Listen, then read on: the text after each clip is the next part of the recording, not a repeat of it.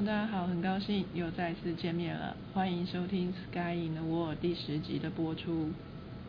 这一个礼拜呢，会跟大家说一下我在一些期刊上面看到一些有趣的文章。那今天的节目就先开始。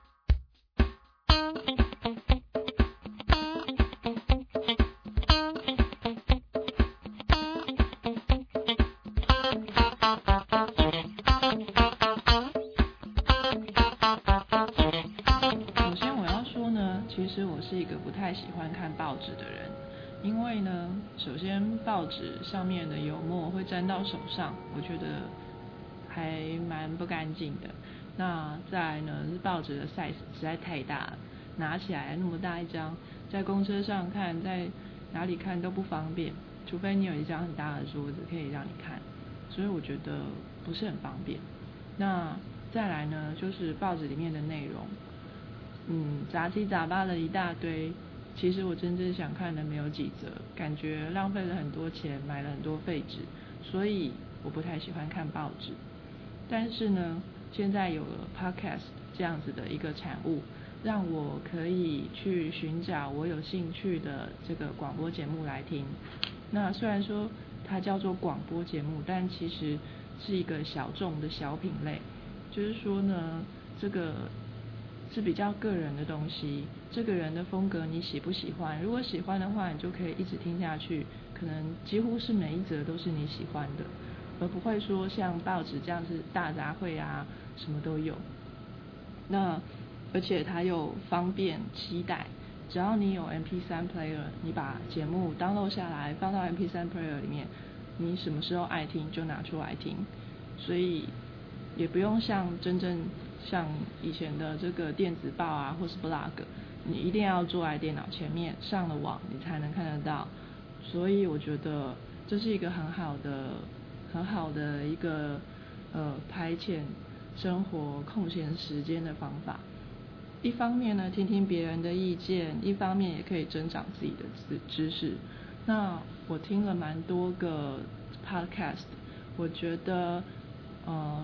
当然是中文的 podcast 我听得最懂啦，那也得到很多很多关于一些国外或者是其他人对其他事情的意见，所以我觉得对我的帮助非常大。那因此觉得自己的 podcast 应该也要加入一些有建设性的内容，所以今天会跟大家介绍呢是在杂志上看到的一些这个。趣闻呐，来跟大家分享。那如果是看就是一般的报纸杂志上面看到的新闻来跟大家说呢，好像又太俗烂了一点，因为其实大家应该也都有在看。那我再说呢，就变成就变成又再重复了一次。所以呢，我们非常有深度的来看《Cell Science Nature》上面的一些有趣的文章。一些科学人的眼光来看一些研究方面的事情，嗯，所以非常有水准，欢迎收听今天的节目。那首先我要跟大家介绍呢，《Cell Science Nature》不只是这个学术领域上尖端的这个杂志期刊，而且呢，他们也都各自有了自己的 Podcast。那《Cell》杂志是去年年底发了他们的第一集 Podcast。啊，就让我听到了，所以，嗯，我觉得很很荣幸啦，因为我现在也正好在准备这个英文的考试，那可以听到说，在不同科学领域的人们在说一些他们的经验或者是发现，当然是使用英文，所以也是一个很好的训练英文听力的一个方式。我在这边呢，当然就不是用英文来告诉各位喽，就用我。呃，有限的英文能力，尽量能翻译给大家。那如果说有一些错误啊，或者是没有提及到的地方，也欢迎各位听众呢能够给我一些建议或者是纠正，都非常欢迎。那这三本杂志里面呢，我其实最喜欢听的是《Science》，因为它是一个呃，《Science》是由美国来出版的一个科学性杂志。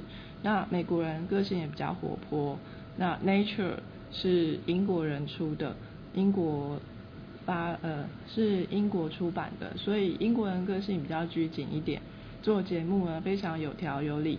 那但是呢就变得稍微有点无趣。所以其实美国的这个 Science 的节目啊，虽然里面掺杂了很多广告，但是呃我觉得内容呢算是比较有趣新鲜的，可以跟各位分享。那如果说各位是想要学英文的话，可以上 Nature 去看，因为它的 Podcast 会完完整整的把它的内容全部打字出来，所以你可以对照着你的纸本来听他说的英式英文。真的是一个非常好的听力训练。那 Sans 就因为美国人嘛，所以比较松散，没有这种这样的事情发生。他会把这个内容的纲要大概的写出来，但是不会说原原本本的每个字都写上去。所以，呃，就真的是练习听力啦。但是我们是基本上比较适应美国的这个腔调，所以其实也是比较听得懂啦。那我这一次就先来报告说，呃，Sans 他这一次，呃，他在去年的最后一集 Podcast 里面的这个节目里面呢，有做一些总结，有访问到了这在二零零六年有在这个 Nature 上，呃，有在 Science 上面发表的这个文章的作者，他们有些人就得到了那诺贝尔奖，他们去访问他。另外呢，还有，呃，他们一直就每一集都有一个小单元，会提出三个特别有趣的，或者是呃，就是不是说呃，不是说重要到令人掉下巴或是跌破眼镜的这种重大发现，而是而是比较接近生活化，或者是大家会觉得比较有趣的研究，举出三个来。然后让大家就是获取一些薪资啊，原来也有人在做这么旁枝末节的研究啊，不是啦，不是旁枝末节啦，当然是也是蛮重要，但是通常大家不会去想到，或者是会觉得说，哎，原来还有人在做这样的研究。那这一次呢，他有年终大特卖，所以就举了五个五个小的这个故事来跟大家分享。那五个里面，我又觉得。有两个是特别有趣的，所以跟大家讲一下。呃，第一个是，它是这个最年度最奇怪的研究，排名第五名的是这个原来这个鸡呢，它也有长牙齿的基因。也就是说呢，在很久很久以前，鸡是会长牙齿的，只是它被 m u t a n 了。那他们这一群研究者呢，发现说，把鸡的这个长牙齿的基因再 m u t a n 回来，这个鸡就会长牙齿了。那大家也其实可以想象得到啊，古远古以前不是有始祖鸟吗？我记得始祖鸟好像在它的嘴上是有牙齿的，而我也不是很清楚啊。那我记得是有吧？那好，再来最有趣的，我觉得就是这个第一名了，年度最奇怪的研究，第一名是。这个研究耳屎，大家也许不知道啊，其实东方人跟西方人的耳屎构造有一点点不一样。在东方来说呢，大部分的人的耳屎呢是干燥干燥型的，而西方人呢大部分是湿湿黏黏油油的那一种，听起来有点恶心哦。可是呃，就是有这么一群人，他们发现了一个基因，它如果呃。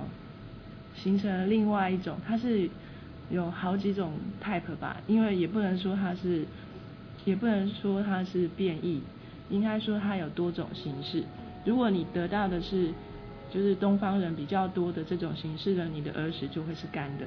那如果你是得到西方人大部分人会得到的这种形式呢，它就是这个湿湿黏黏的这一种。那为什么会有这样子不同的？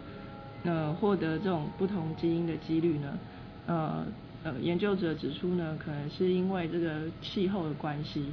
那西方的气候有比较呃冷啊，或者是湿度比较低一点，所以呃就是必须要有比较浓厚的耳屎来保护你的耳道。那 如果说呃在东方人呢，可能就不需要这样子，所以就会演化出这样子的不同来。